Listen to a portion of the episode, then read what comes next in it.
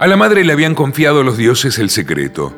Mientras alimentes las llamas de esa hoguera, tu hijo vivirá. Y la madre, infatigable, sostenía el fuego, vigilándolo, sin permitir que disminuyese en intensidad ni altura. Así pasaron los años. La madre, arrodillada ante el lar, veía cómo las ascuas alargaban sus alegres brazos escarlata, garantía de la vitalidad de su hijo.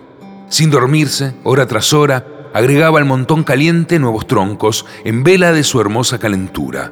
Un día por la puerta abierta que daba a los campos entró una joven blanca, sonriente y hermosa, de paso seguro y ojos que miraban con gozo y fe el porvenir. Sin hablarle, ayudó a levantarse la madre, sorprendida, le hizo una demanda a Dios y se arrodilló ante el lar, a nutrir ella la crepitante llamarada. La madre no preguntó, súbitamente comprendía que era su revelo, que estaba obligada a ceder el turno a la desconocida, a la que se encargaba desde entonces de sostener el alimento de la incesante llama para que viviera su hijo y también en silencio salió de la casa y no se fue lejos, solo donde podía prudentemente contemplar el humo delicado disolviéndose en el también delicado azul de la noche.